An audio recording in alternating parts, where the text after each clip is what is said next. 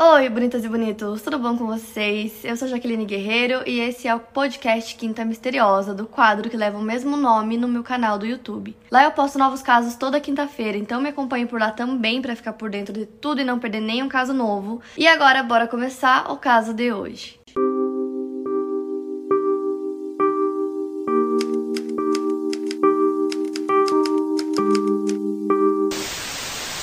Bobby Joe Stinnett nasceu no dia 4 de dezembro de 1981 e ela morava na cidade de Skidmore, em Missouri, nos Estados Unidos, com o seu marido Zeb. E os dois tinham um pequeno negócio de criação de cães da raça Red Terrier, que eu não sei se é assim que se pronuncia. E eles faziam isso na própria casa deles mesmo. E a Bobby amava muito cães, ela era assim apaixonada nessa raça, então ela adorava cuidar dos bebês, dos filhotes até que as pessoas comprassem e ela amava muito. Ela e o Zeb já estavam casados fazia pouco mais de um ano e aí ela acabou engravidando. Os dois queriam muito ter um filho, era o primeiro filho dos dois, então eles estavam muito animados, muito felizes. Então era aquela coisa, a família inteira estava muito feliz muito animada com o bebê. Só que bebês, né, trazem muitos gastos, então a Bob sabia que depois que o bebê nascesse, é, ia ter muitos mais gastos, então ela resolveu procurar algum trabalho meio período para auxiliar, né, nesses meses antes do bebê nascer, para que ela conseguisse guardar um dinheiro. Então ela começou a trabalhar meio período em uma loja lá da cidade dela que fabricava plantas, que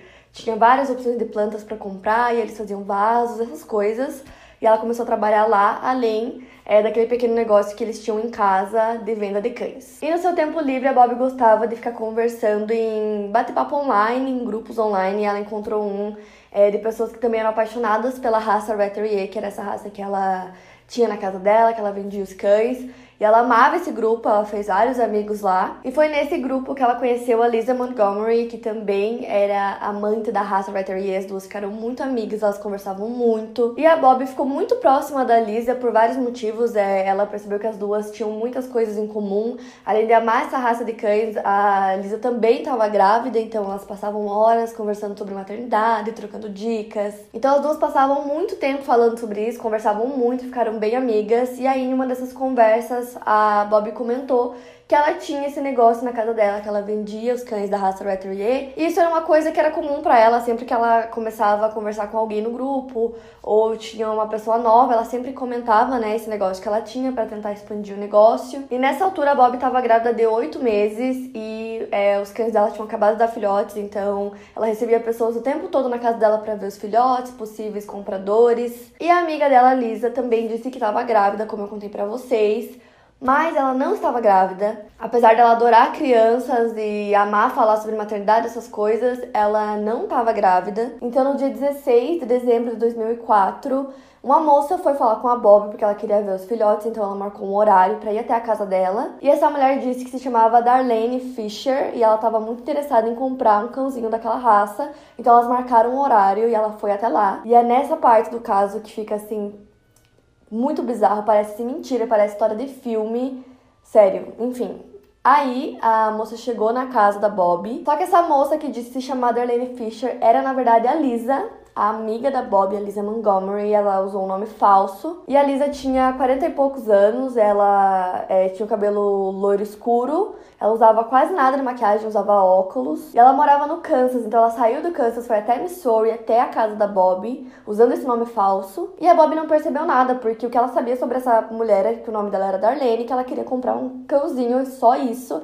E também é, ela não tinha visto muitas fotos da Lisa, então, assim, nem passou pela cabeça dela, ela simplesmente recebeu essa pessoa que era é, uma possível compradora de cães, né? Como qualquer outra que ia na casa dela para ver os cachorros. Então, a Lisa, né, que tava fingindo que era Darlene, entra na casa e a Bob vai na frente, né? Elas estão conversando e ela diz que os cachorros ficam nos fundos, então ela vai indo na frente e a Lisa atrás. Então, a Lisa pegou uma corda e colocou no pescoço da Bob, que tava de costas, e enforcou ela na mesma hora ela caiu no chão, ela tava grávida de oito meses, então imagina. Ela tentou relutar, tentou fugir, tentou gritar, fazer alguma coisa, mas ela não conseguiu, então ela acabou não resistindo. E quando a Lisa percebeu que a Bob não tinha resistido, ela pegou uma faca. Essa corda, essa faca, ela mesma tinha levado. Então ela começou a cortar a barriga da Lisa até chegar no útero, até conseguir chegar no bebê, que por sorte ainda estava vivo, então ela conseguiu tirar o bebê, ela cortou o cordão umbilical. Então ela pegou o bebê, voltou pro carro e fugiu de volta para casa dela no Kansas. Então ela tinha feito todo esse plano na cabeça dela, ela levou todas as coisas que ela achou que fosse precisar, ela levou a corda, levou a faca,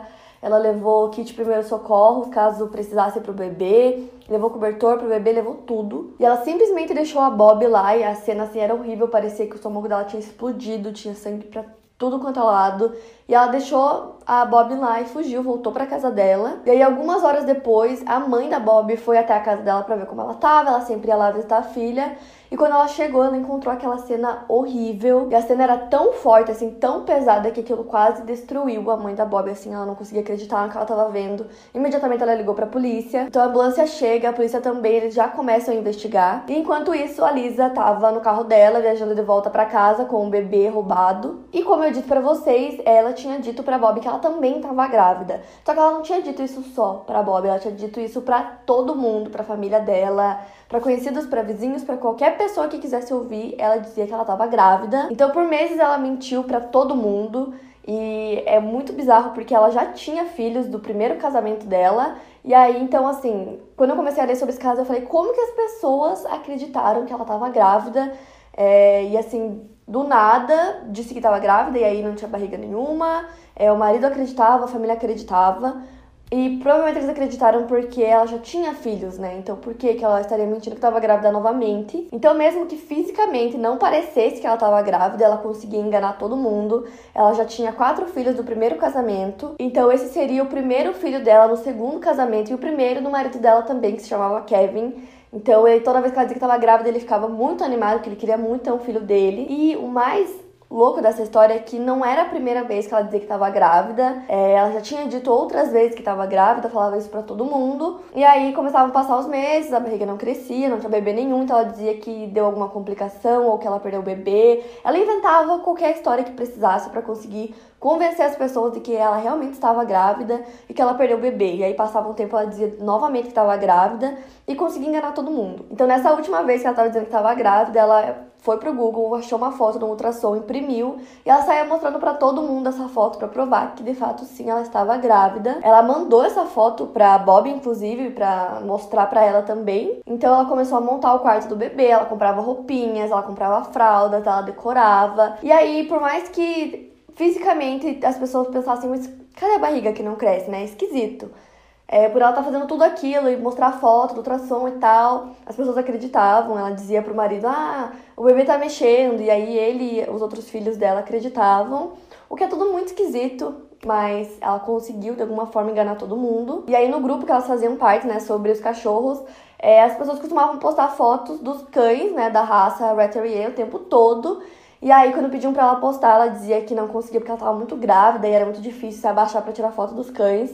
E na verdade ela nem tinha, né, nenhum cachorro dessa raça. Então ela roubou o bebê da Bob, tava com ele no colo, tava, né, viajando de volta pra casa dela, ela tava muito feliz, tava em êxtase, assim, que agora ela tinha um bebê. Então ela parou na cidade de Topeka e ligou pro marido dela, pro Kevin, pra dizer que ela teve o bebê, que o bebê nasceu antes da hora. Então ela disse que ela entrou em trabalho de parto enquanto ela tava lá e que o bebê nasceu prematuro, mas que estava tudo bem, que ele estava saudável e que ela não tinha condição de dirigir, então ela pediu pro Kevin ir buscar ela. Então, obviamente, ele foi buscar ela, aí eles voltaram para casa com o bebê e ele estava muito feliz porque estava vendo, né, o filho dele que tinha nascido e tal.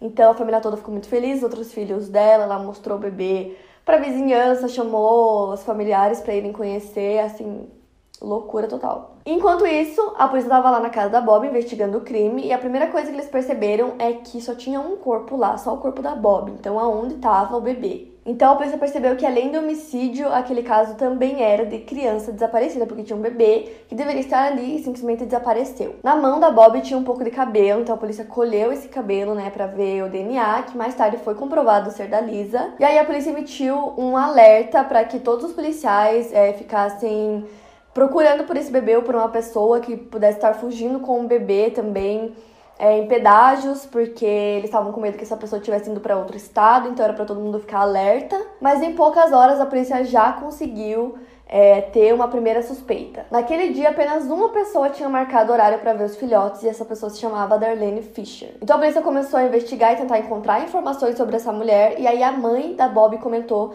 que ela fazia parte desse grupo é, e que ela sempre conversava com pessoas online. Então a polícia já pegou o computador dela, começou a investigar. E aí especialistas rapidamente conseguiram encontrar a conversa da Bob com a tal da Darlene Fisher. Então a polícia rastreou o endereço daquela conta pelo IP, que foi ligado a um número de celular e a um endereço que pertenciam a um homem chamado Kevin Montgomery, que é o marido da Lisa. Então no dia seguinte, dia 17 de dezembro, menos de um dia após o crime, a polícia foi até a casa da Lisa, chegou lá e encontrou ela com várias pessoas, a família toda estava lá para conhecer o bebê. Em poucos minutos a vida daquela família simplesmente mudou do nada, porque tava todo mundo muito feliz, porque agora tinha um novo bebê. E tava tudo bem, tava saudável, só que na verdade ela tinha roubado aquele bebê. Então a polícia pegou é, a criança, que era uma menina, e devolveu pro pai, pro Zeb, que batizou de Vitória. E a Lisa era a única suspeita do crime, então é, rapidamente a polícia conseguiu comprovar que realmente ela havia cometido o crime. Foram feitos alguns testes de DNA para comprovar que aquele bebê realmente era o bebê da Bob. E obviamente foi comprovado que era dela. E a família da Lisa estava assim sem entender nada, ninguém conseguia acreditar que aquilo tinha acontecido. E quando a polícia começou a interrogar é, os filhos dela, o marido, para entender como que ela conseguiu fazer isso e todo mundo acreditou que aquele bebê era dela. Aí ele contou que ela dizia isso para todo mundo, que ela já tinha perdido alguns bebês antes. E aí ela montava o quarto, comprava fralda. Conforme os meses iam passando, ela começava a usar roupas mais largas, ela marcava consultas falsas no médico e ele nunca foi nessas consultas com ela, né? O que é um pouco estranho, para dizer o mínimo. Então, quando o caso foi pra mídia, as pessoas não conseguiam entender como ela conseguiu enganar todo mundo e principalmente o marido, porque afinal eles moravam juntos, é, eles se viam todos os dias. Então, como que ele não percebeu que todas aquelas vezes que ela disse que estava grávida, em nenhuma das vezes ela realmente estava, né? É, ele seria a pessoa mais difícil de enganar e ela conseguiu enganar mais de uma vez conseguiu manipular todo mundo a acreditar que ela realmente estava grávida e que aquele bebê era dela. E na verdade o que aconteceu é que depois que ela teve o quarto filho dela no primeiro casamento, deu alguma complicação e ela ficou estéril, ou seja, ela não podia mais ter filhos. E aí ela casou de novo e o marido dela não tinha nenhum filho, o Kevin ele queria ter um filho. E ela não contou isso pra ninguém, então ninguém sabia que ela estava estéril. E como ela já tinha quatro filhos, Toda vez que ela dizia que estava grávida, as pessoas acreditavam, inclusive ele. E o mais, assim, bizarro dessa história para mim é que ela bolou todo o plano, assim. Ela sabia que para ela conseguir pegar esse bebê, ela tinha que esperar é, que a Bob tivesse ali pelo menos oito para nove meses de gravidez para o bebê sobreviver. Então ela pesquisou várias coisas. Ela pesquisou como que os médicos faziam cesárea, porque ela queria fazer o corte direito.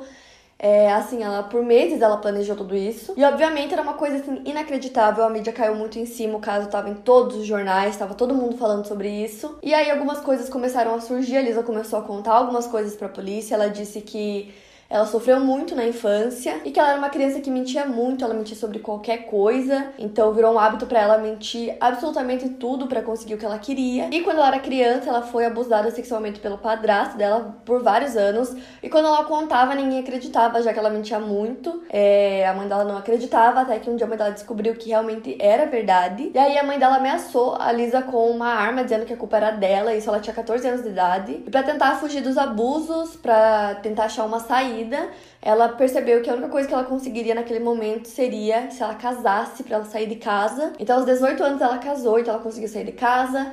Ela disse que também sofreu muito nesse casamento, que o marido era muito abusivo. E foi nesse casamento que ela teve seus quatro filhos. Então, psiquiatras que analisaram o caso acreditam que por ela ter sofrido tanto na infância, na adolescência, com todos esses abusos. Então, isso resultou em vários problemas na vida adulta dela. Então, eles acreditam que todas essas vezes que ela tinha fingido estar grávida era porque ela queria atenção, ela queria atenção das pessoas queria receber carinho das pessoas e essa era uma forma que ela encontrou de conseguir isso. Então, no julgamento dela, seus advogados de defesa tentaram sustentar a ideia de que a Lisa tinha algum problema psicológico é, que fazia com que ela acreditasse que ela realmente estava grávida. Também depois disseram que ela tinha depressão, que ela tinha transtorno de personalidade. Mas a verdade é que esse crime que ela cometeu foi premeditado, né? Ela ficou meses planejando então não foi uma coisa que do nada ela resolveu fazer. A Lisa foi condenada à pena de morte e apenas três mulheres foram condenadas à pena de morte e ela é uma delas. Ela já tentou mudar sua sentença algumas vezes, foi recusada em todas elas. Ela cumpre pena até hoje, provavelmente vai cumprir até os seus últimos dias de vida.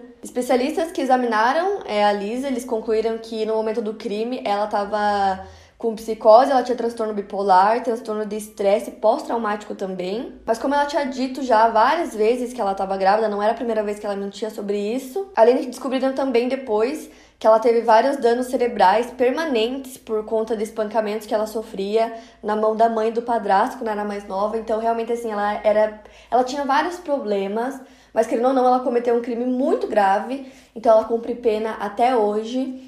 E o marido dela já falou em algumas entrevistas que para eles, assim, é uma coisa que assombra eles até hoje, que essa história ficou muito conhecida lá, então todo mundo sabia que ela tinha feito isso, foi pra mídia, tinha foto dela em todos os lugares, nos jornais. Então é uma coisa que assombra eles até hoje, que é muito difícil de lidar, porque ninguém imaginava que ela era capaz de fazer tudo isso. E esse é um caso que, assim, eu fico muito chocada, eu fico feliz que o pai conseguiu pegar, né, a bebê de volta e tá com ele até hoje. Mas é muito triste porque era uma família, né, que estava sendo construída e tal, e aí aconteceu tudo isso.